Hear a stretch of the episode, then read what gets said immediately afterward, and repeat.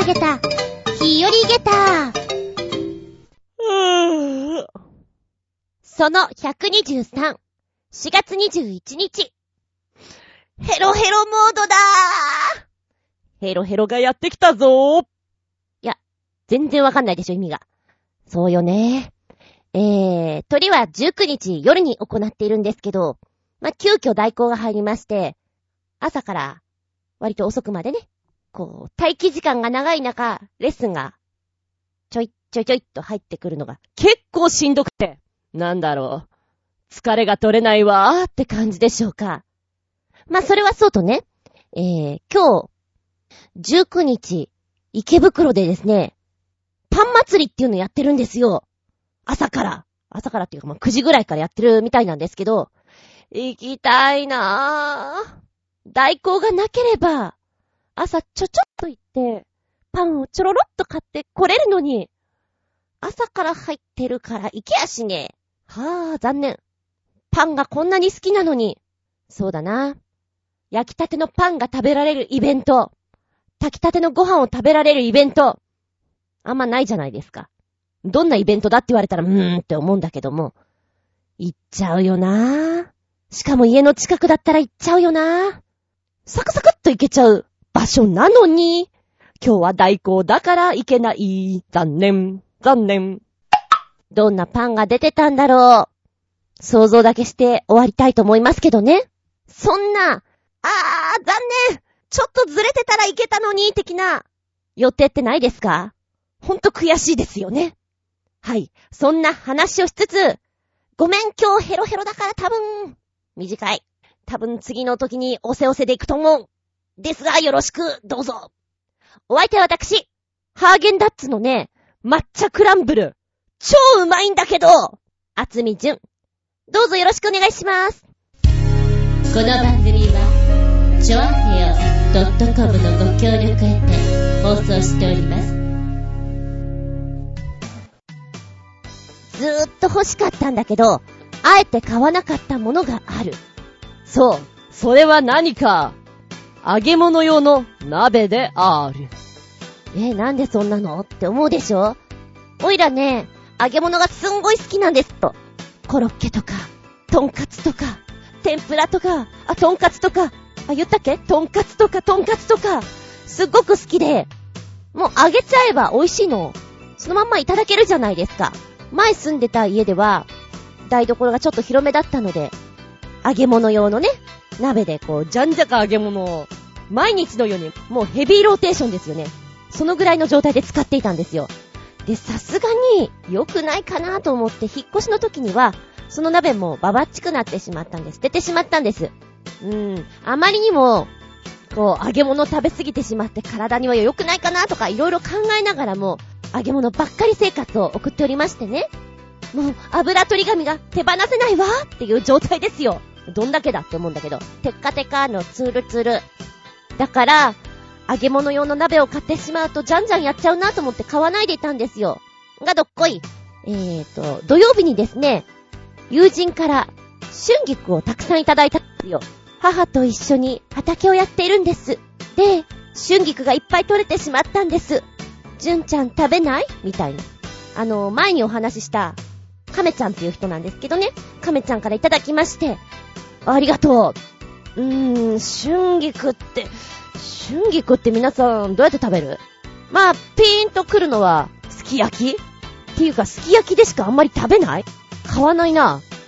はて？聞けば、こう、ごまあえだとか、煮たりだとか、炒めたりだとか、そこそこするらしいんですけど、ちょっと癖のある味じゃないですか。だから、好き好き分かれてしまうっていうのもあって、うん、確かにそんな使わないよなどうしようかなまあ、とりあえず今日はおひたしぐらいにしとくかと思っていたの。で、その帰り道に、なんとなーく取ったニトリにですね、パッと見たら、揚げ物用の鍋が安かったんですよ。えー、買っちゃう？買っちゃった。で、夕飯に天ぷら作っちゃって、塩がいいね。塩。まあ、天つゆ的なものもいいんだけど、うん、春菊は塩。レモン塩とかいいなと思って、もうしゃぐしゃぐ食べてて、しばらく天ぷらを食べることになるのかしら？ーなんて思っております。何？皆さんもないですか？欲しいんだけど、持ってるがために、ちょっと自分ではあまりいい状態にならないなーと思って手に入れないでいるもの？そんなものないですか？ああなんか次回のネタに使えそうだ、これ。でも前回も言ったけどさ、ちょっとお料理使用意欲が今湧き始めたから、よかったかなーなんて思いながら、すっげえ油物食ってそうです。テッカテカな感じです。ちなみにね、受けるのは、亀ちゃんは野菜が大嫌いなんですよ。すっごい細くてすっごい可愛いのに、野菜大嫌い。だけど、お母さんが一生懸命作ってるから頑張って食べてるのって言ってます。で、これからは夏野菜を作るんだけど、私全部嫌いなんだよねって言ってます。うーん、大変だね、それはね。今回もらったのが、春菊だったからまだ良かったかな。パクチーだったら絶対もらえないもん。みょうがとかね。もらえない。それもらっても困るから。そんな、お野菜ないですか？どうしますか？大量のパクチーとかもらったら、右から左に受け流す。別の方にそのまま渡すわけ。そんな感じになりそうです。そうさな。しばらく、春菊をレシピで調べていろんなもの作りそうな、そんな日々が続きそうです。料理もね、あの、集中してやってると楽しいっちゃ楽しいんだけどね。ついつい忙しいとかまけてしまっていかんですな。もうちょっと、のんびり過ごせたらいいですな。なんて思いながらやっとります。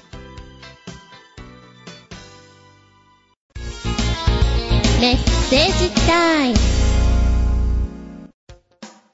コージアトワークさん、おまとめ投稿。ふつおた、お邪魔します。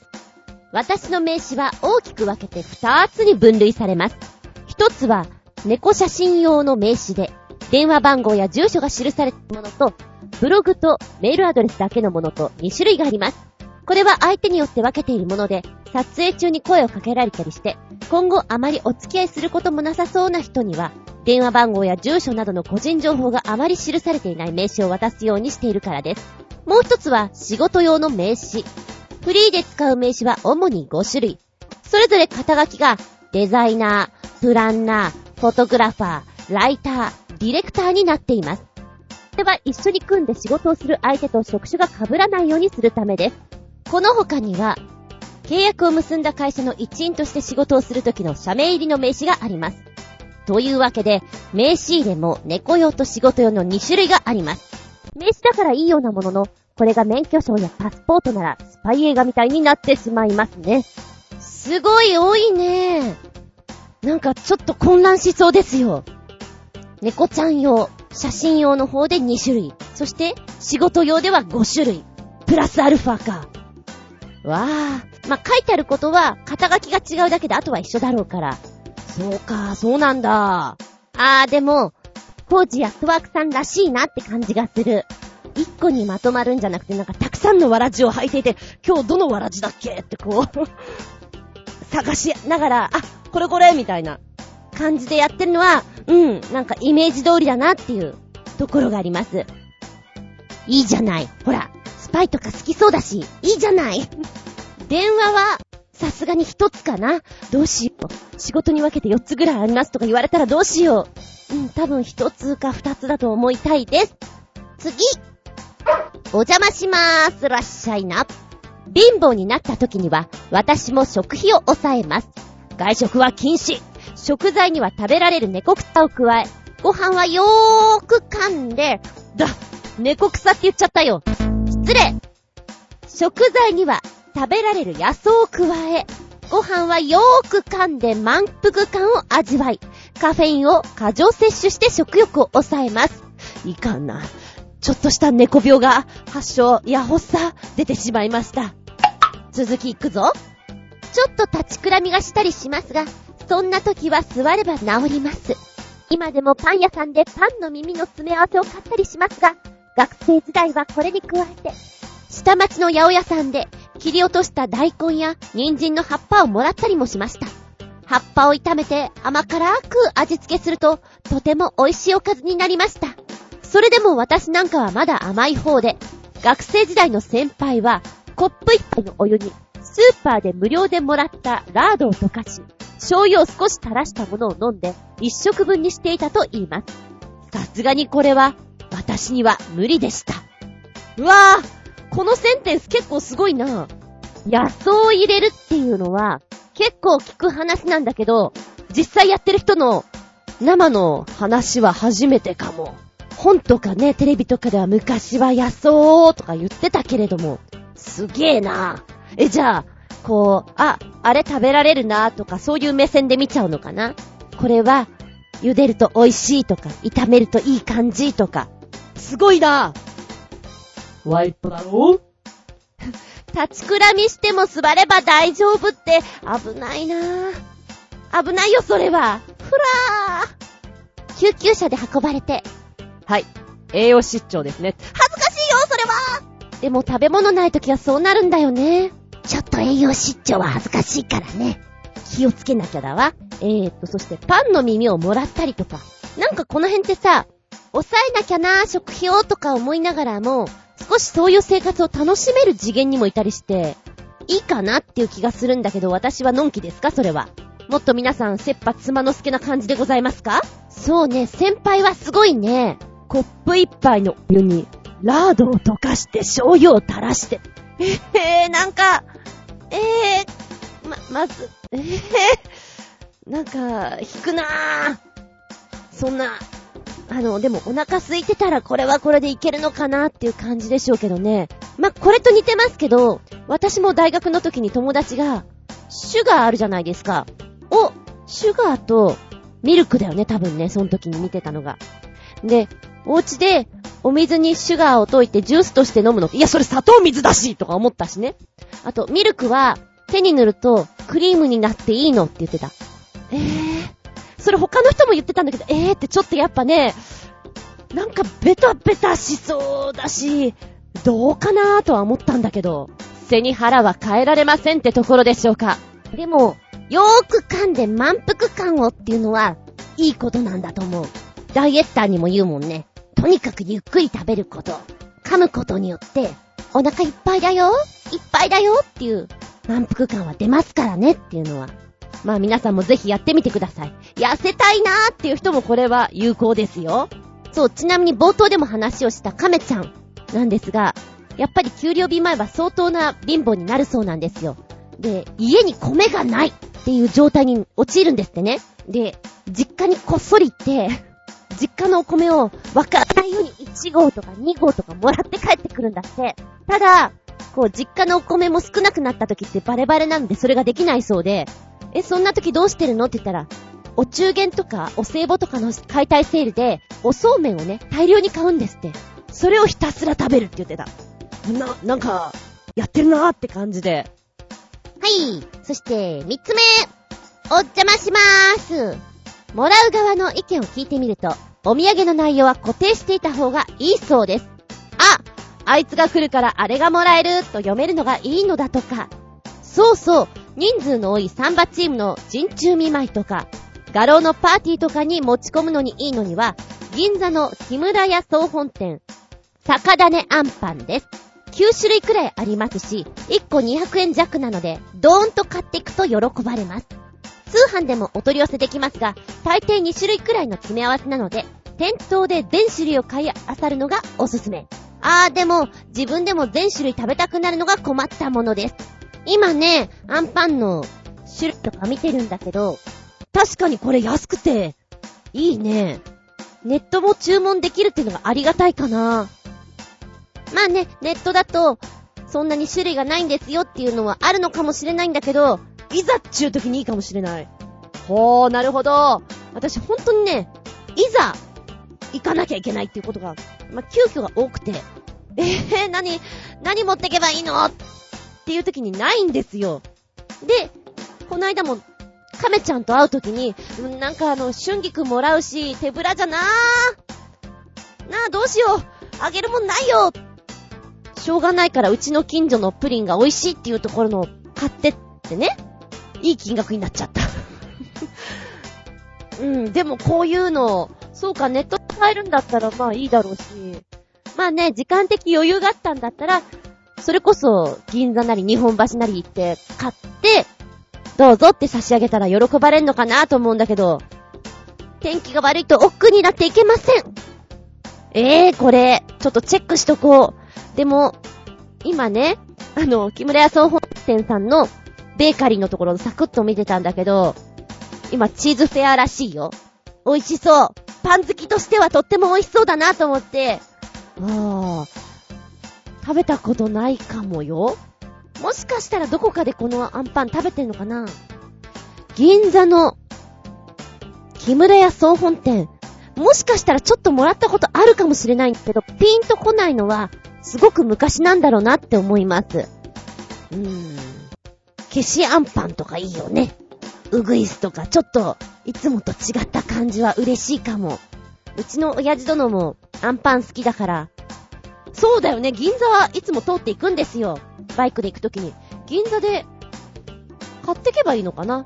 いつもは、富士屋か、あの、千葉県を抜けるときにある、シャトレーゼで買ってくんですよ、甘味を。なるほど。あー、ちょうど今週末に行かなきゃなと思ってんで、ちょっと元気を出して行ってみようか。今、怒りや長介さん浮かんだ。行ってみよう。ちゃんちゃららんちゃんちゃんちゃんちゃん、ちゃららららんちゃんちゃんちゃん。と思うので行ってみようかと思います。ありがとうございます。そうね。でも、この人イコール、これっていうのは、インプットできると、いいのかな。子供の時はでもそれあった。あの人は、来る時には必ずシュークリームだから大好き。あの人は、なんか、私の嫌いなもの持ってくるな。どうでもいいや、みたいなのはちょっとありました。確かにね。コージーアットワークさんは結構和で渋系で収めてくるからなんかちょっと面白いなと思う。この間の太巻きとかも絶対嬉しいもんね。こう、食べるぞっていう時にそういうのは本当にありがたいですよ。これも私メモっときます。ありがとうございます。はい、続いては、超新星ヘナチョコヨッピーくんメッセージ。全く意味もなく、かっちょ悪すぎの全身タイツです。こんな格好して出てきたら、見た途端に子供が失神するよ、かっこ笑い。トトロやピカチュウには見えないな。えー、どんなのでしょう？はい、出てきた。タイトル。もはやホラー。トトロ、マリオ、ピカチュウ、ザクなどになれる全身タイツ、かっこギャラリーあり。というのがあって、お写真がドンと出てきてます。うん、うん。これ全身タイツか。な、なんだろう。まず最初ね、ネズミみたいな感じなのよ。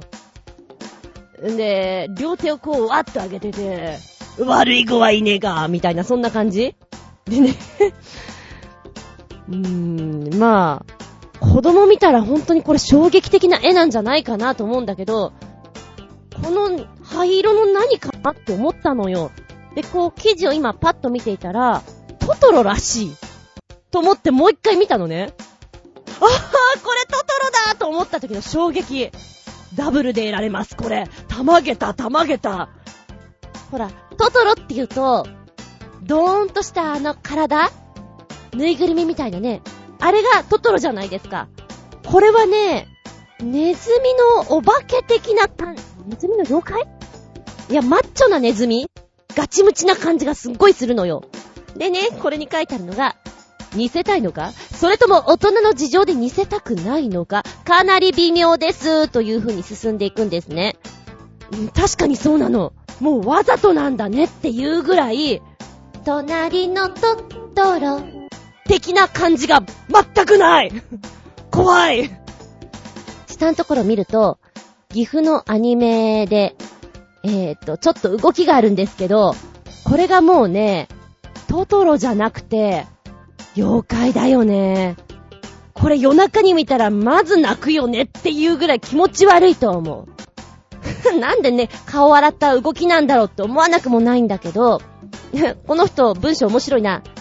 絶対隣に来て欲しくないトトロだけでなく、他にはのっぺらぼうのピカチュウ、おそらく、えー、クレイトスさんらしきもの、マリオやスパーダーマンなんかもいるんですよっていう風に書いてあるのね。で、先にこれを読んどかないと、こうね、写真を先に見るとね、え、これなんだろう？何？何？ってすごく思っちゃいます。これはね、ある意味芸術だよ。見てほしいです。本当に見てほしいです。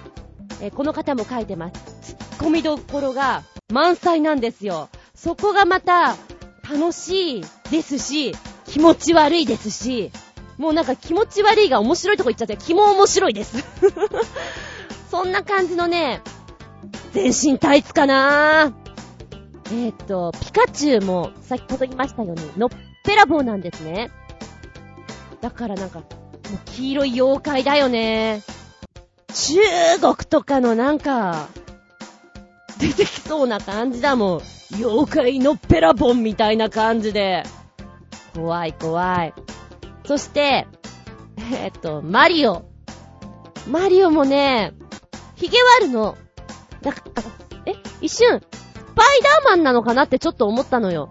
先に写真から見たから、スパイダーマンにしてもなんか足りなくない？こう目のところがちょっとおかしいよなーってパーッと見たら、あ、マリオかでもマリオだったら帽子かぶっててほしいのよね、私的には。うん。で、マリオでしょ？で、ザク。ザクはね、えっと、ま、この中では一番親しみ持てるっていうのかな。本当はコスプレしたいんだけど、お金がなくて、しょうがないから全身タイツに、絵が上手なお友達に描いてもらいました。油性ペンで、みたいな感じ。ザクです、みたいな。ザクはね、微笑ましいなぁと思って、あったかい気持ちで見てますよ。いや、もうね、でもこの全身タイツはきっと、この、似せてないところがすごくおかしく楽しめるところだと思うので、ハロウィンとか、あとは、学生間のイベントなんかでは絶対盛り上がると思うので、いいんじゃないですか？そうだなぁ。鉄腕アトムとかさ、ドラえもんとか見てみたいね。それこそ、妖怪ウォッチのキャラクターとか、こう、可愛いいっていうフォルムのものが、こういうマッチョ系になったら、クレヨンしんちゃんとかね、どうなっちゃうのかなっていうのを見てみたいですね。しんちゃんの飼ってる、白だっけ？ワンコとか。面白いと思いますよ。いやー、ちょっとね、このサイト面白かったです。びっくりたまげた。下駄。4.5。笑い転げた。下駄。5つ。リンゴン。ありがとうございます。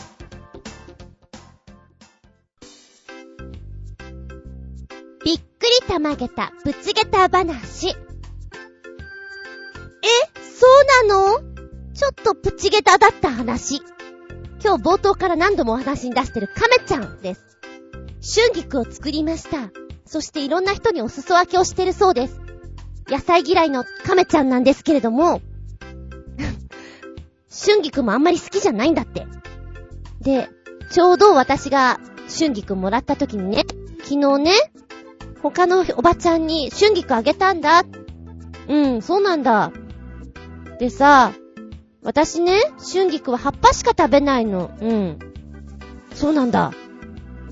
で、おばちゃんにもね、私ちゃんと春菊きれいに洗って、泥とかも全部落として、茎からきれいに葉っぱだけ取って、葉っぱだけをジップロックにワンサカ入れて、それをあげたの。で、お母さんに言ったら怒られたんだけど、は？と思ったのね。葉っぱだけをあげる。おー、これ斬新だなおばちゃんも多分ね、どうぞ、これ畑で採れた春菊です。あら、ありがとうってもらったと思うのよ。で、お家に帰って、じゃあ今日は春菊の何を作ろうかしら、思うでしょうね。開けてみたら、あら？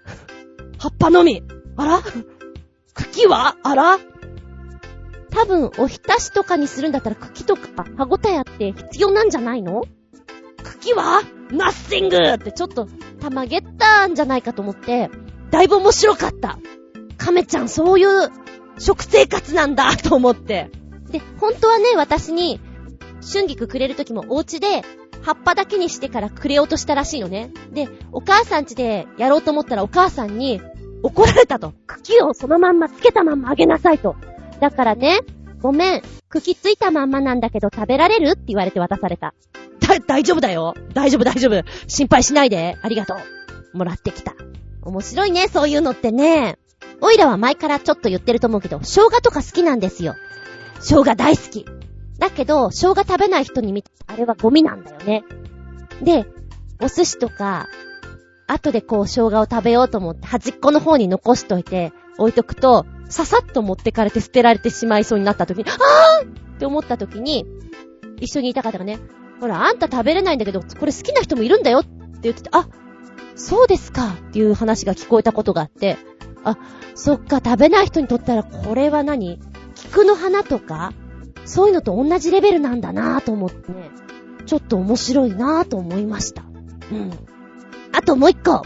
別のお友達、同期の家に行った時にですね、ご飯をじゃんじゃか出してくれたんで、おもてなしがすごかったんですね。で、その、ご夫婦は、本当に同期で、芝居も一緒にやってたしっていうことでよく知ってるんですけども、旦那の方は、昔から料理をするのが好きで、夜中とか実家にいる時もいきなりこう、チンジャオロースとか作り始めちゃうような人なんですよ。でも、本当に今はね、腕が上がってしまって上がってしまって、君、レストラン開きなよっていうレベルぐらいなんですね。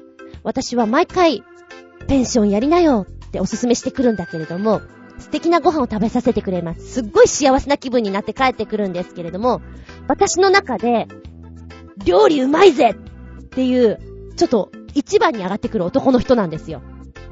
で、技術のある料理をいっぱい作ってくれる人なんですね。で、もう一人浮かぶのが、実は怪獣先生なんですよ。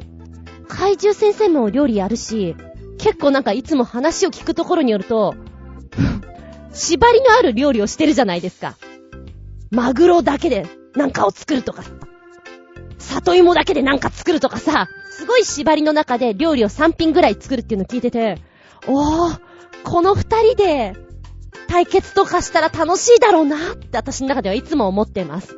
コラボしてやってみたら素敵なお料理ができるだろうな。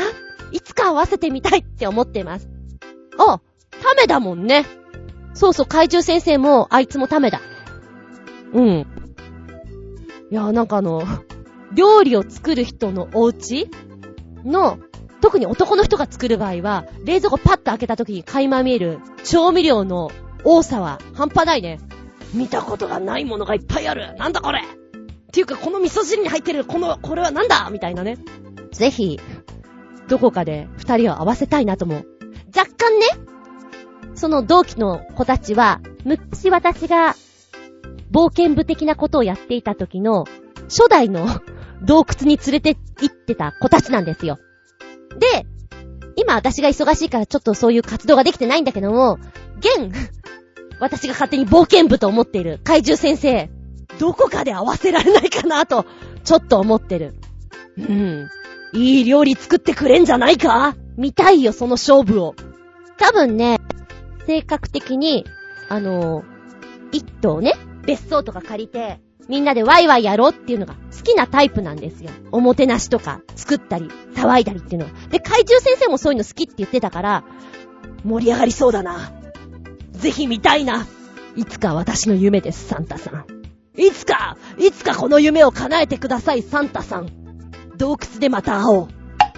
ということで、変な締めだけども、私のプチゲッター、カメちゃんの食事って不思議。あとは、私の中で気分盛り上げた怪獣先生と、そして私の同期のあいつとの勝負が見たいな。お料理対決の2本の話でした。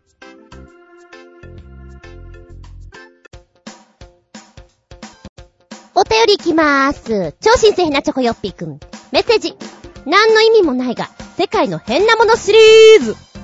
実際に一周してみないとわかんないが、かなりきつそうだ。ジェットコースター好きは、これも楽しいのだろうか。ほい。ポチッと押すと、出てきたよ。タイトル。絶叫マシンが苦手ならこれドイツの歩くジェットコースターがスリル楽しそう。え？歩くジェットコースター？ええー、なに、なにな、なにかな？今、絵が出てきてんだけど、え、ど、どうなのかな？動画ついてたらいいのに、残念でしゅなえー、こちらはですね、ドイツにあります。ヘンテココースターですね。曲がりくねったコースター。絶叫間違いなし。でもこのコースター、スピード感はほぼゼロ。なぜなら歩いて楽しむものだから。と、歩くのです。お前らの足で一歩一歩と歩きな。そんなコースターであります。こちらはドイツのルール地方、ドゥイルスブルクにあるタイガータートルマジックマウンテンという歩くローラーコースターなんです。えー、お作りになったのは、背景ムッター氏とウルリヒ・ゲント氏って明らかにドイツ人って名前だね。お二人が作った螺旋状のアート作品なんです。別に最初はね、アトラクションだよっていう風に作ったわけじゃなくて、僕たちのアートだよ。このアートに君たち歩いてほしいなっていうことで開放したのかなうん。でね、ある場所がすごくね、殺風景なところにこの建物じゃないや、このコースターがあるんですよ。で、夜になれば、このコースターがまるで蛇のように光っていて、お綺麗です。うん、歩くだけだったら別に楽しくもなんともないんじゃないって思うんだろうけれど、結構アップダウンあるし、くねくねしていて、えー、一番高いところは、地上8メ、8メーターって低いな。80メーターありますので、そこそこに体力使うんじゃないかと思います。で、問題なのはね、この、一回転してるところがあるんだけど、ここも実際歩けるのかな？えー、と、一応手で押さえる柵があるから、ちゃんと押さえていけば、いけると思います。だけど、今写真で見る限りには、一回転してる上のとことか人がいないからどうなのかな？みんな諦めちゃうのか。どうでがしょって思いますね。私だったら諦めずに行きたいね。ただ、足よりも手がパンパンになりそうだ。支えて、支えて。うーん、どうなるんでしょう？興味深いです。あ、書いてあった。階段は続いていますけども、ループ部分は立ち入り禁止だって。あ、そうなんだ。なんかちょっと残念。ループ部分、歩きたいじゃん。あの、落ちないようにさ、こう、天井も作ってくれて、なんとか体で支えて進みなとか、なってれば面白いのに。残念だな。えー、またこのライトアップしたところを歩くのもいいでしょうね。一つの名物になってるんじゃないかなと思う。やっぱ引いてみると、うん。ま蛇というか、ドラゴンっていうか、幻想的に見えてとてもいいですね。夜行きたいです。で、このライトアップの色合いも、時間帯とか、ちょっと、青白っぽくしてみたりとか、ピンクがかって見せたりとか、色合い変えても面白いかもしれないな、なんて思っちゃいますね。いやー、へんてこすぎて、びっくりたまげた下駄4つ差し上げたいと思います。ドイツかーちょっと遠いんだよねえーと、美しが原高原美術館とかに作ってくれないかな？ああいうとこならできないかな？歩いてみたいです。ありがとうございます。もう一丁続けて。超新星ひなチョコよっぴくん。メッセージ。愛病愛犬にあげたい気持ちもわかるが、結局はあげたい本人が飲むことになるんじゃないの？かっこ笑い。というやつね。ん？な、どんなのが出ちゃうのかな？ポチッと押すと、はい。ペットの美と健康。猫ちゃん用、ワンちゃん用とあります。ふんふん。その名も、ペットと乾杯、にゃんにゃんヌーポ、赤。410円えー、まずは、商品説明すごいんだけど、9割の猫が飲まない中、愛病家の飲まないけど、あげたいのっていう声を取り入れて、ついに商品化しました。聞いた？今の ?9 割の猫が飲まないんだけど、愛病家はあげたい。というところから商品化した。つまりは、無駄なもの？そうですか。この中にはマタタビが入っていて、保存料は一切使用していません。ビタミン C オリゴ糖入り栄養にもこだわって安心安全な飲み物。オリゴ糖は腸の働きをサポートして健康にいいと言われています。だけど、9割の猫が飲みません。どうかな？買わないな、私は。で、もう一つ。こちらの方が、ペットと乾パン。すっごい今日噛んでんだけど、ペットと乾杯ワンワンワンイン。あ、こっちの表現かわいいな。ワンワンワイン。白。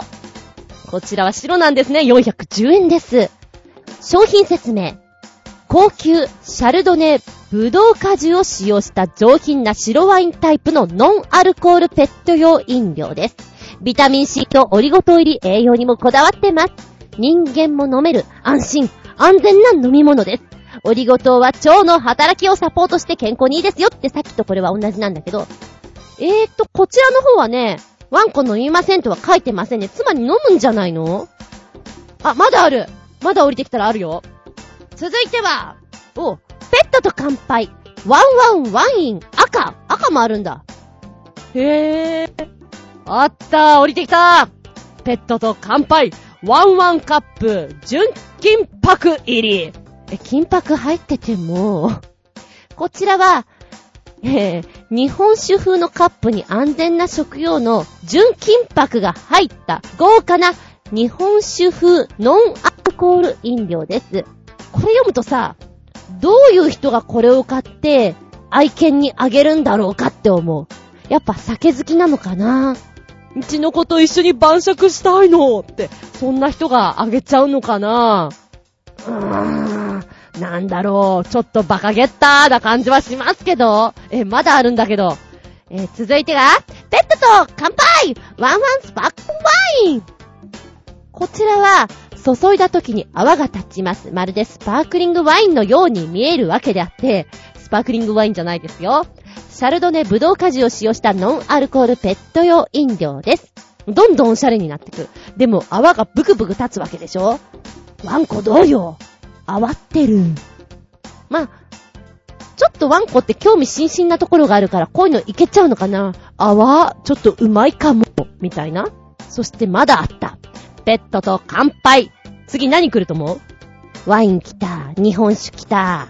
スパークリング来た。何来ると思う？なんだ？青森か。なんだ？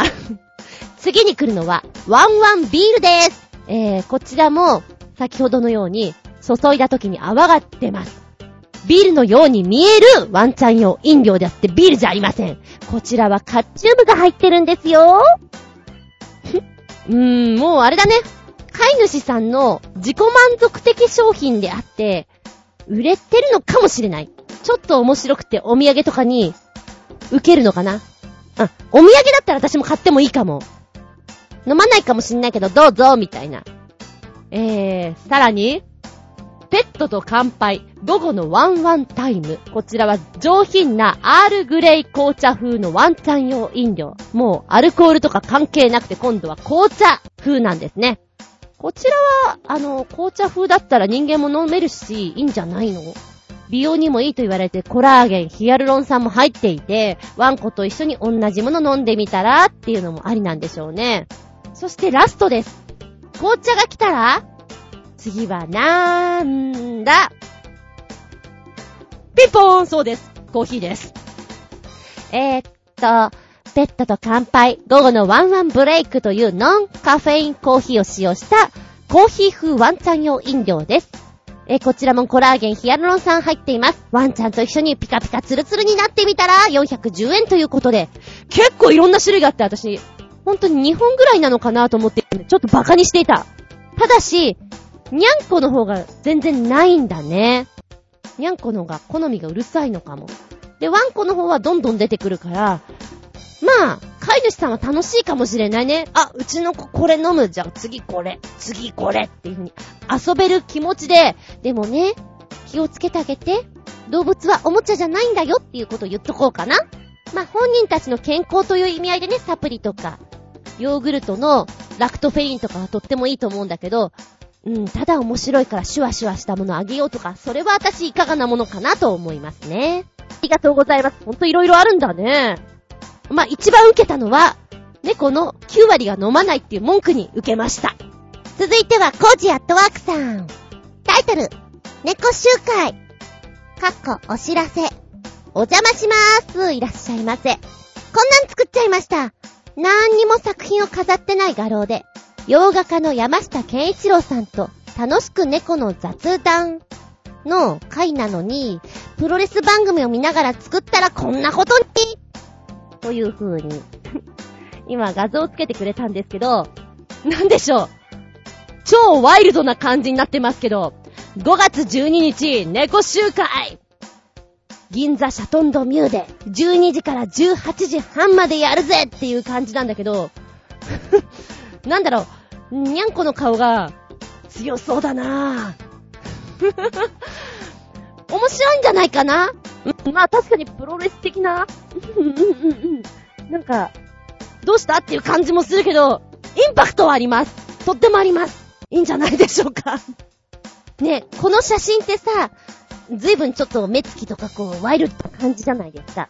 よしこういう感じのテーマで、チラシというか、作ろうぜみたいな、決めたじゃないですか。その後に、改めてこういう写真を探すんですか？それとも、よし、じゃあ撮りに行くぜってこういう表情してる子を見つけては撮って、なんとかこさえたんですか？やっぱ前者かないや、なかなかいい目つきのやつがいましたぜこいつとこいつ行きましょうみたいな。みんな集めるのかな？楽しいね、それもね。はい、ここで、えーと、前回ちょっとブログの方に貼っつけるの忘れちゃった。ごめん。今思い出しちゃった。ので、もう一回、ここで言っとくね。ゴールデンウィーク。みんな暇だったら行ってみようか。いや、その後もやってるから。3個1猫店 !5 月1日から15日まで、銀座の猫専門ギャラリーショップのシャトンドミューで、ミニ店3個1猫店開催だよこれは、写真やアートなんか、猫をテーマにした作品を3点1組にして表現するというものなんだって。えー、今回、コージアットワークさん、こちらの方参加されてます。ので、もしよかったら行ってみてください。そして、5月12日には、ギャラリーとは全く関係なくて、ただただ、猫好きさんが猫についてお話をしましょうといったイベント、猫集会をするということですね。え、今回、メールでくれた、この絵っていうんですかね、洋画家の山下健一郎さんとご相談なさってこの方向性になったと。プラスアルファプロレスみたいな感じでしょうか。えー、シャトンドミュー、7月には閉楼してしまうので、もしよかったら行ってみてください。今度は忘れないでつけとくね。申し訳ございませんでした。やっぱり今回、こんなん作っちゃいましたってやってみて、ユニークにできた。でもちょっとやっちゃったかな感がありますか？いいんじゃないの？楽しくてそういうのも。ありがとうございます。単行1点。それから猫集会。頑張れ。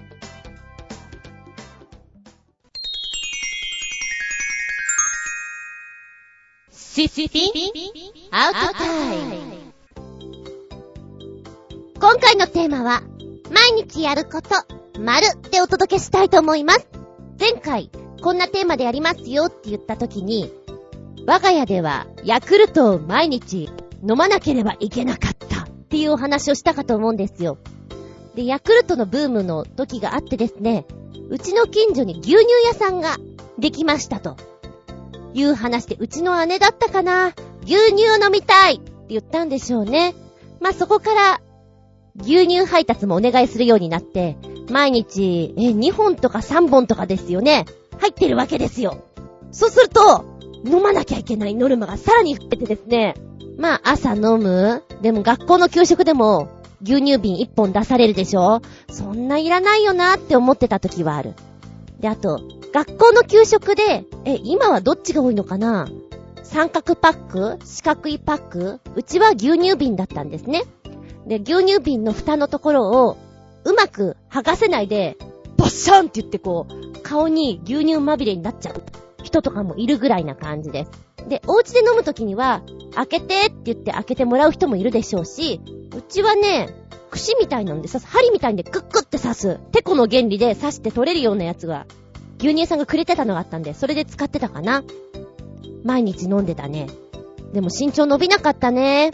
もっと伸びて欲しかったな。で、牛乳もそんなに飲みたくないなと思ったんだけど、今思えば、なんでコーヒー牛乳とかにしてもらわなかったんだろう、私って思うね。コーヒー牛乳大好きだもん。あれなら毎日飲みたいもん。でも、今こうやって大人になると、あ、牛乳配達っていいな。ちょっと毎朝新鮮なのあったら飲みたいかもって思います。うーん、私が今毎日やってることってなんだろうってちょっと考えたら、あ、昔から継続してることちょっとないかもって思った。あの、ブログとかもやるんですけど、毎日できてないところもあるので、毎日には入らないよな。読書？読書も毎日ではないな。健康的なお料理を毎日作って食べる、まずやってないな。何やってるかなって。すげえ実はね、このネタを振っときながら考えてしまった。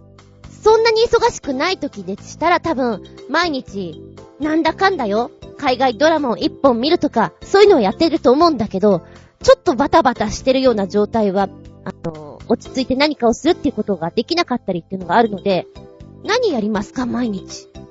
あ、携帯電話はいつも持ってるよなっていうことで、そうね、あの、携帯の猫のゲームは毎日やってる。うわぁ、人に自慢何もできない。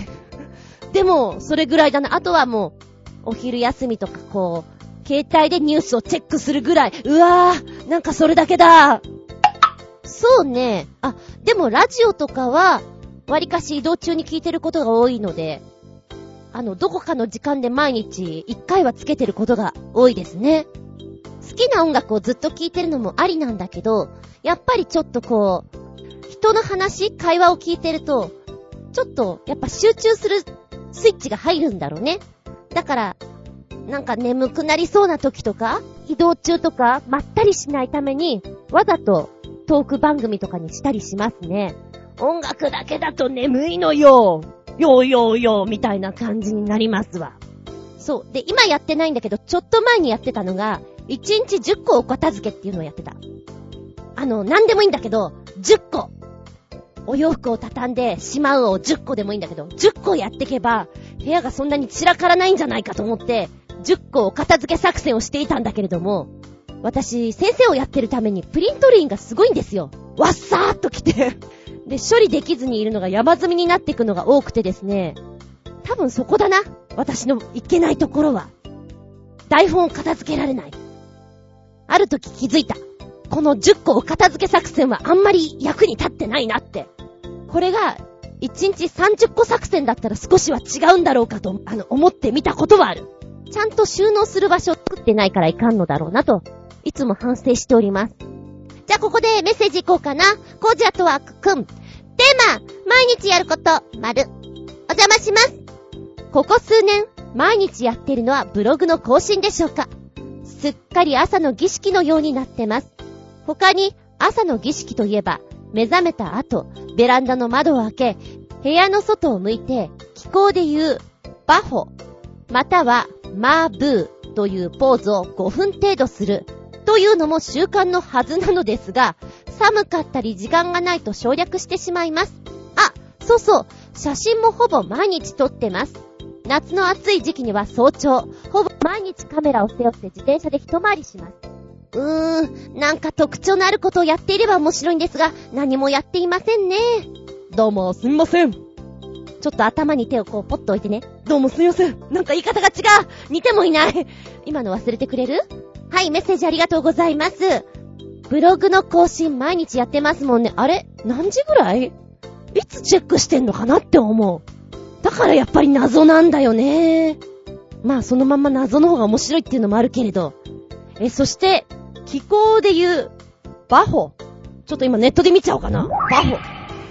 えー、多分いろんなやり方があるんだと思うんだけど、ちょっと今、画像とか少し見てみたのね。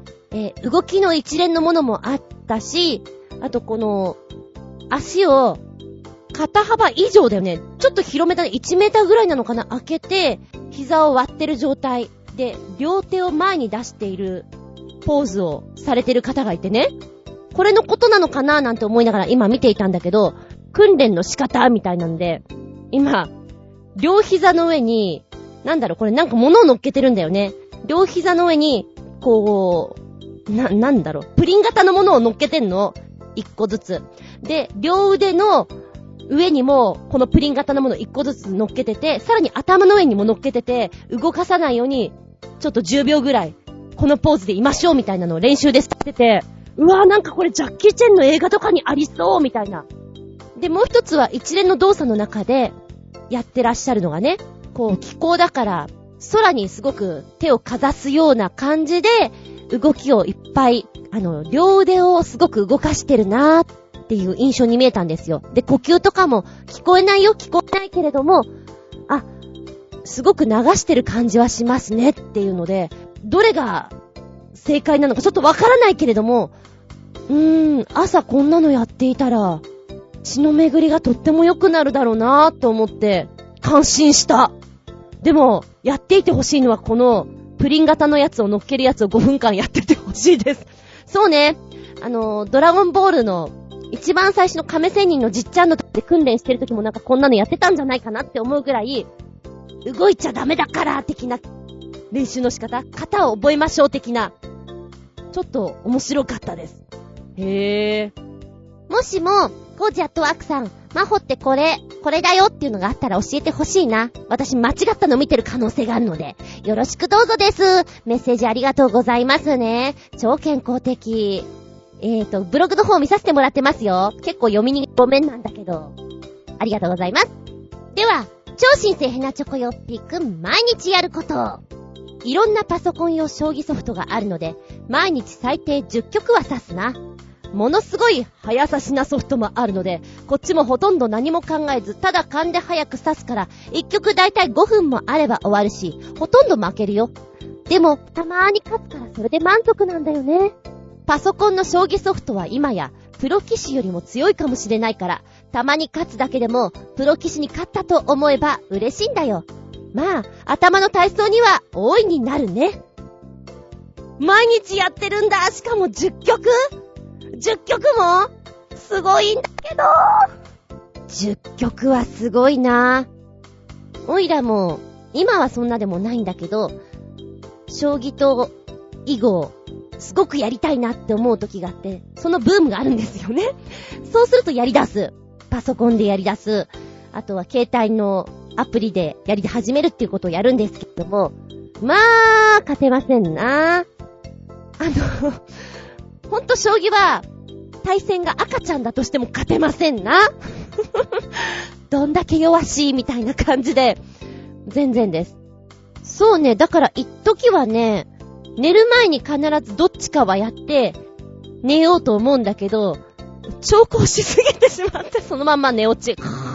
寝ちゃって電気、は、消さなきゃみたいな感じで起きるみたいなパターンとかもやってましたね。かれこね。あ、でもそれは5年以上前なんじゃないかな。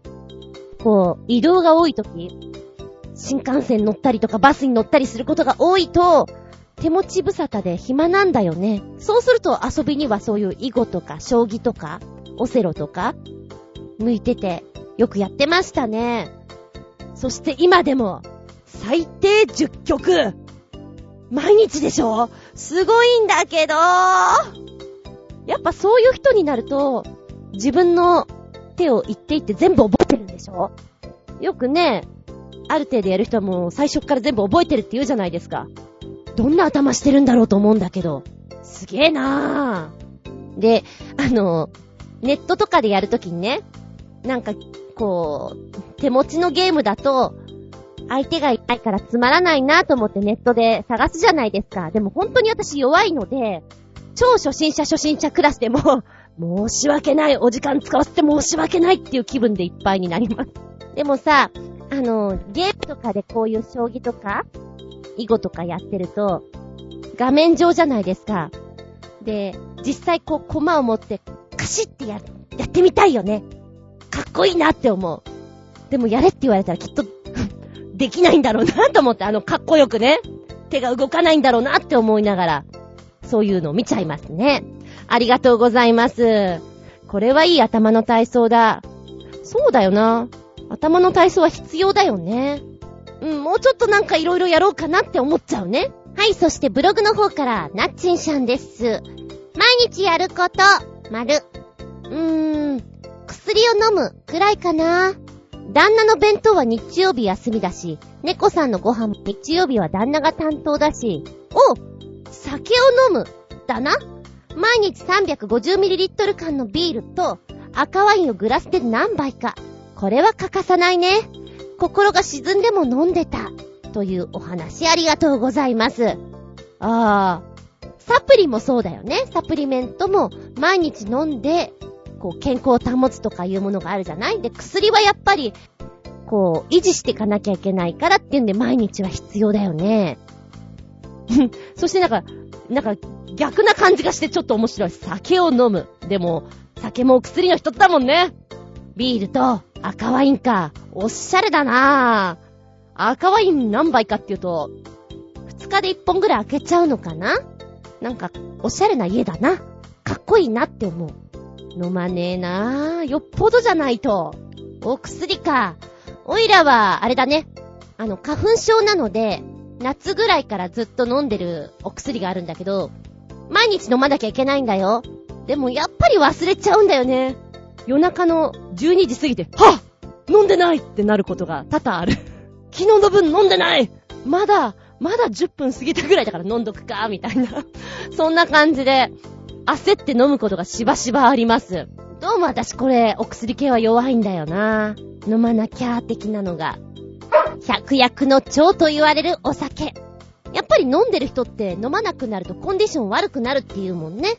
そういう意味では、ほどほどに、うちの姉もすごいんだよなぁ。だいたい夜飲んでるもんな。心配になるもん。アル中大丈夫って。自分も言ってたよ。なんかね、飲めない時ってすごいイライラするって。気をつけて、もうそれは。ありがとうございます。いや、ほんとはさ、いい大人じゃん？だから、日経新聞を毎日読みますとか言うのがかっこいいのかなって思うんだけど、まあ、せいぜいネットでちょっとチェックするぐらいだよね。あと真面目なのはちょっと飛ばしちゃったりするので、いかがなものかなとは思う。新聞もチャレンジしたんだけどね。だいたいお風呂で読むんだけど、シワシワになって まそんな状態でもいいやと思って読んでた時もある。で、新聞のめんどくさいところはゴミがどんどん溜まってってしまう。今ってさ、ちり紙交換屋さんっている？まあ、正確にはトイレットペーパーだよね。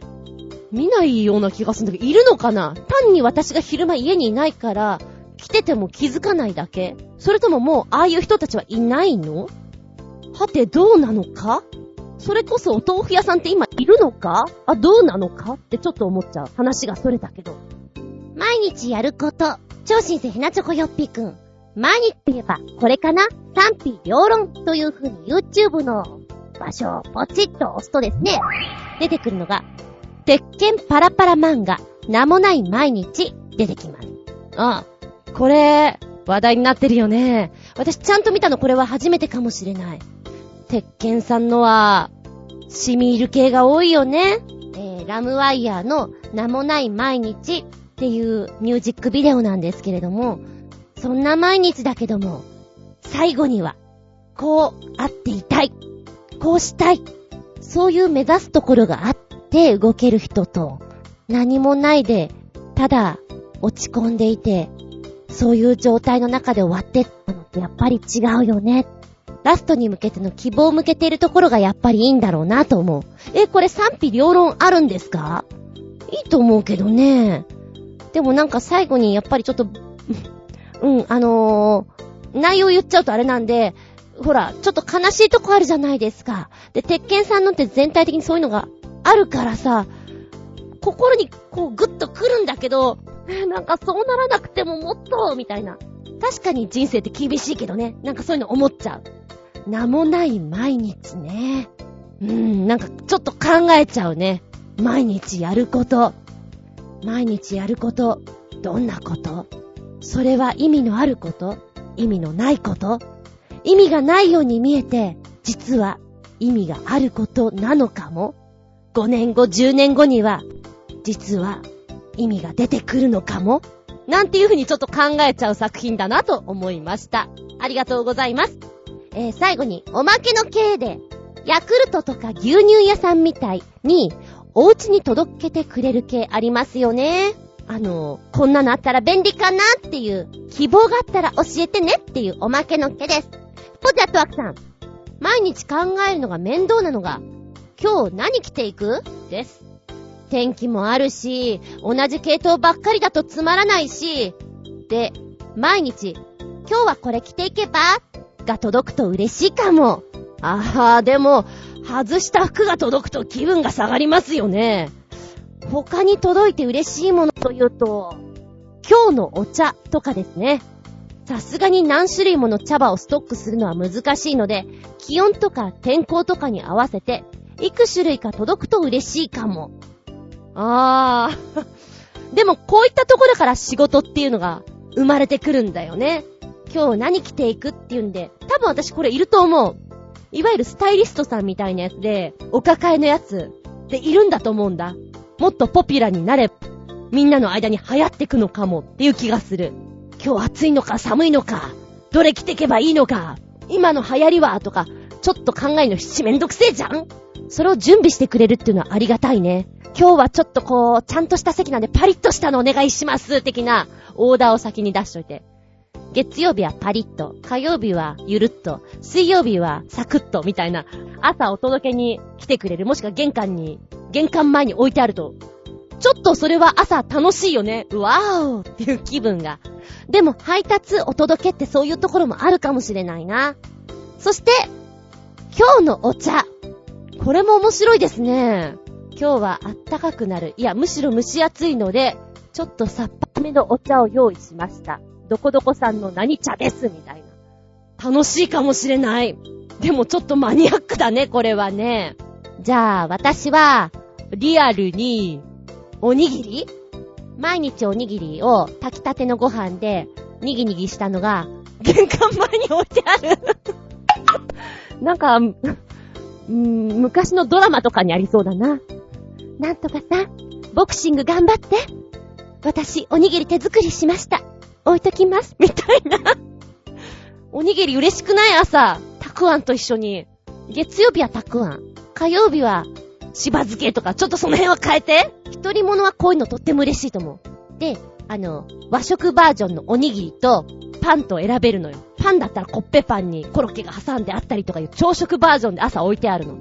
焼きたてで。よくない？これよくよくない？いいと思うんだけどなぁ。ぜひ。あとは、ちょっとおしゃれなところで行くと、ジュース？ジュースっていうのはあの、青物系で作ったさ、健康的なドリンクがあるじゃないですか。セレブの間で流行ってるやつ。あれが毎朝届けられてる。今日はこれで絞りました。30分前に絞りました。どうぞみたいな。でも30分過ぎちゃうともうダメかな新鮮さっていうのが奪っちゃってるかなできたらすぐ飲みたいんで、あの、もうできてる状態がいいんだよね。素材で置いてあると、新鮮なものをそのまんまいただけると思うんだけど、それを家でやりたくない。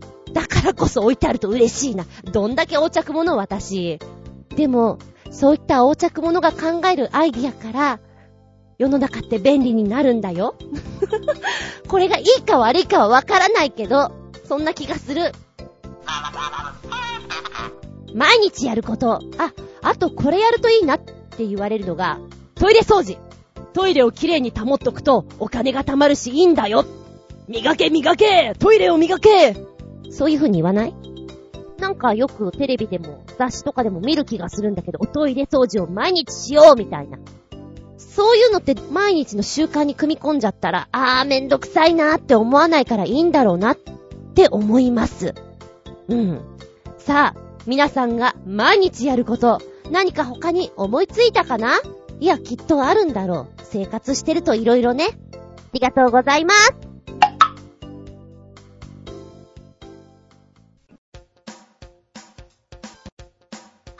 便りですよ。超新鮮なチョコヨッピーくんからメッセージ。あこのジェットコースター階段の動画です忘れてました結構すごいね。ということで動画つけてくれた。ごめん、すぐ気づかなかった。先ほど、ドイツの、ねえ、歩くジェットコースターだよーなんて言ってたやつ。タイガータートルマジックマウンテン。こちらの動画です。これ見ると、もっとね、ふわっとした感じかなと思ったら、あ、アップダウン結構激しいかも。で、思ってるより楽しそうかも。景色もよく見えて、これは、これは普通に富士急とかで使っても人気出るんじゃないかなって思った。ちょっとだけエコにしたコースターを作ってみました。さあ、皆さん歩きましょう結構さ、富士急ハイランド的なああいうところのコースターって、高低差があるじゃん？あそこ階段で降りるとなると足パンパンになるよ。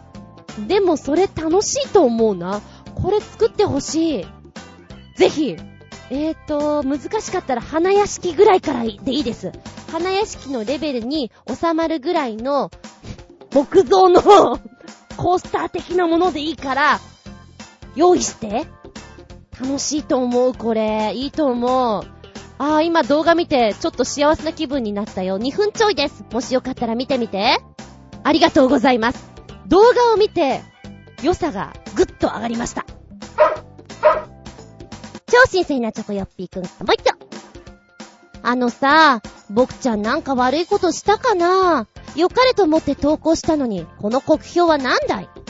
このラジオ放送を聞いてたら、全身から冷や汗がドーッと吹き出し、下着がびっしょびしょになっちまったぜ。長いことラジオ投稿してるけど、こんなことは初めてだ。多分、大人気声優、桜彩音に最低評価を食らったのがショックだったんだろうな。でもさ、このぐらいのこと書かないと、ちっと原城じゃ採用されないよ。かっこ笑い。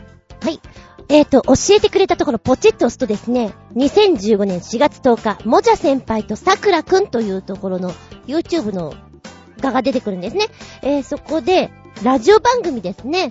この4月10日分っていうのを聞けるわけなんですけれども、なるほど。ふんふんふんふん。あの私、こういうトーク番組はあんまり聞かないので、ちょっと新鮮だなと思って聞かせていただきました。面白いですね。美味しいところポジションいるじゃないですか。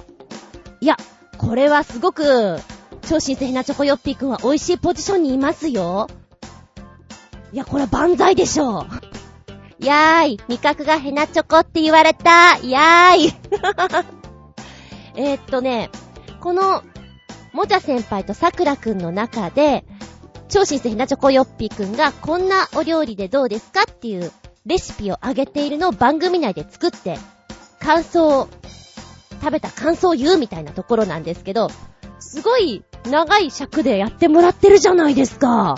これは美味しいよ。いや、いじってもらってありがとうっていう感じがとってもしましたけどね。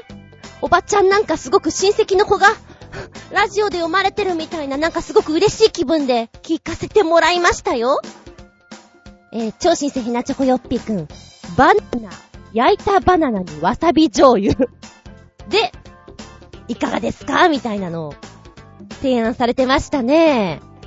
そして番組内で実際作っている様、あの、バナナがどんどん黒くなっていく様とか実況していて面白いです。いや、すごい面白いと思ったよ。いいじゃん。国評もらってなんぼだよ。下着がびしょびしょになったなら乾かせばいいじゃないか。って思ってしまう私は芸人根性なんでしょうか。ここはニヤニヤして受け止めてほしいなと思った。でもなんかそういう 変わったレシピを出すよっていうインプットされると、またディレクターなりなんなりに覚えてもらえる一つの糧になるから私はいいなって思うけどね。なんだかちょっと面白い番組を教えてもらった感じで嬉しいです。ありがとうございます。バナナか。私もやってみようかな。ココアパウダーの方を。ふふ、ありがとうございます。この番組は、ちょあへよ .com のご協力へて放送しております。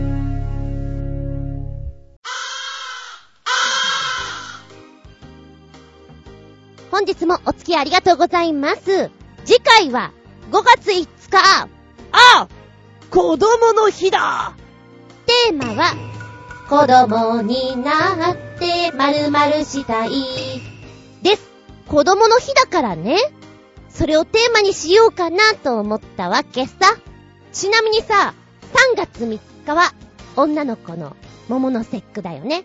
5月5日は男の子の日でしょ ?4 月4日はなんだ。そうですな。歌舞伎町なんかではよく言いますな。4月4日は、私たちの日よ。おかまの日。女の子の日と、男の子の日の間だから、おかまの日、なんて言ったりしますね。じゃあ、今日最初の方にお話ししたのに、ちょっと関連付けて言うと、4月4日はアンパンの日だったんだって。銀座木村屋総本店さんのところ見ててね。1875年4月4日。この日、明治天皇が向島にある水戸藩下屋敷をお花見に訪れることになっており、その時に木村屋のアンパンを献上。明治天皇は大変気に入られ、以後、木村屋は宮内庁の御用達となります。故に、4月4日はアンパンの日となったのであります。ちなみにこの時のアンパンが桜アンパンだったんだって。明治8年、初めてパンとあんこのコラボレーションですよ。素敵だね。アンパン。好きだな、おいらも。今ちょっとこの5月5日なんだっていうのから関連して言いたくなっちゃった。湿気湿気。で、テーマは子供になって〇〇したいです。大人の皆さん、本音をここでどうぞ。子供の皆さん、もう僕たち子供だから、子供になって〇〇したいはないと思います。ってあるでしょ？じゃあ逆に大人になってを考えてみて。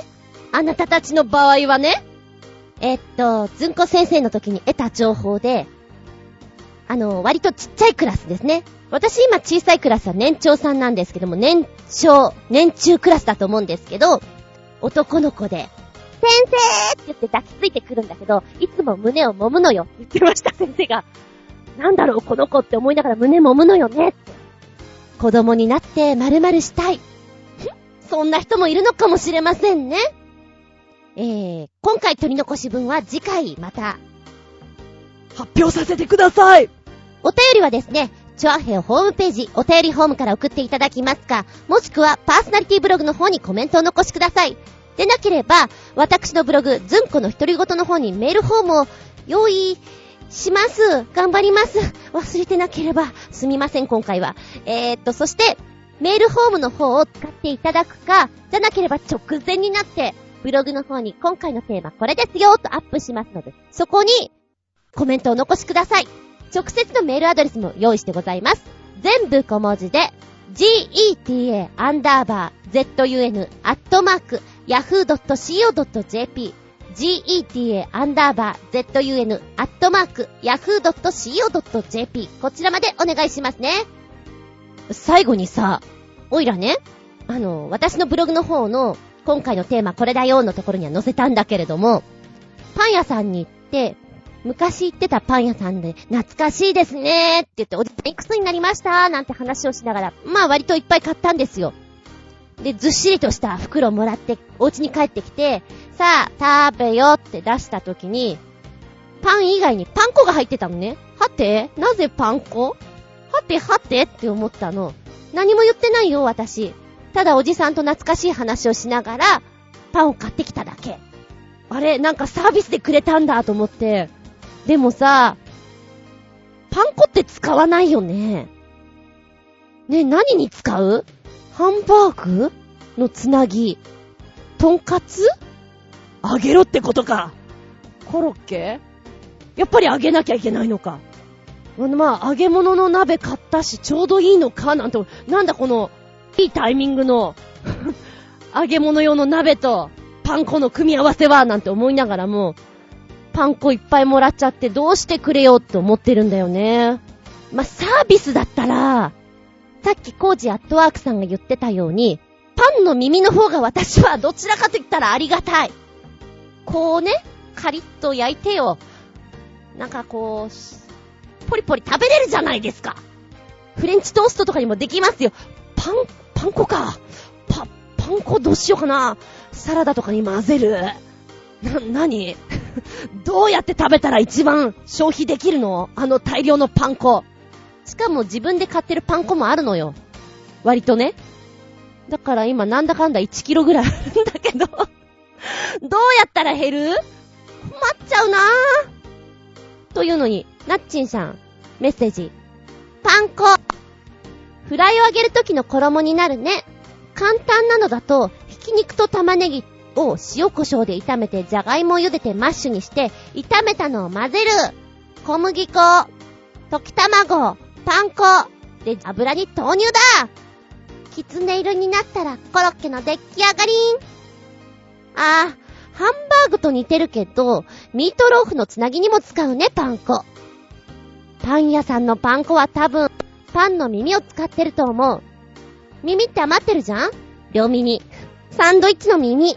それをパン粉にするんだね。売らないでおまけにしてくれるとこ、親切だね。うん。し、親切。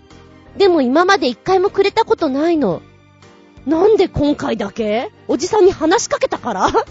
なんでだろうってすごく疑問に思うんだけど、どうしよう。パン粉どうしようって今思ってます。本気で。あー、もういっそのこと、コーンポタージュスープとかに投入しちゃう。ふにゃふにゃにして食べるかな。それもありかもしれない。困ったな。今、我が家では、春の春菊祭り開催中。さらに、パン粉祭りも開催中でございます。消費しなきゃ。ますます油をいっぱい取ってテッカテカよっていう話をしつつ、次回は5月5日、日付が変わるその時に、配信できたらいいな。そうね、そうね、しなきゃね。お相手は私、今日ね、バイクで帰る途中にですよ。交差点に、おおなんか珍しい人見かけたおばちゃんがいたんです。夕方、カーラーを頭にいっぱい巻いてるおばちゃん。ちょっと今いなくないですか？カーラーを巻いてるおばちゃん。しかも、すごいおばあちゃんでもないんですよ。この、まだ明るい時間帯にカーラーを巻いて、この、池袋の近くなんですけど、うろうろしてるとは、おばちゃんやるなぁ。やるなぁ。ちょっと昔の、バーとかにいそうだなと思って、面白くなっちゃいました。絵に出てくるような、そんなキャラクターだなと思ってね。そういうのを見たときに、はっ玉ゲッターいいものありがとうって気分になります。あつみじゅん。見まい、聞くまい、話すまい。ずんこの話も、もう、おしまい。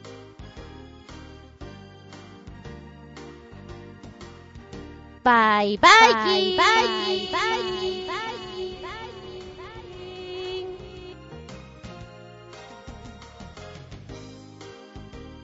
Ah!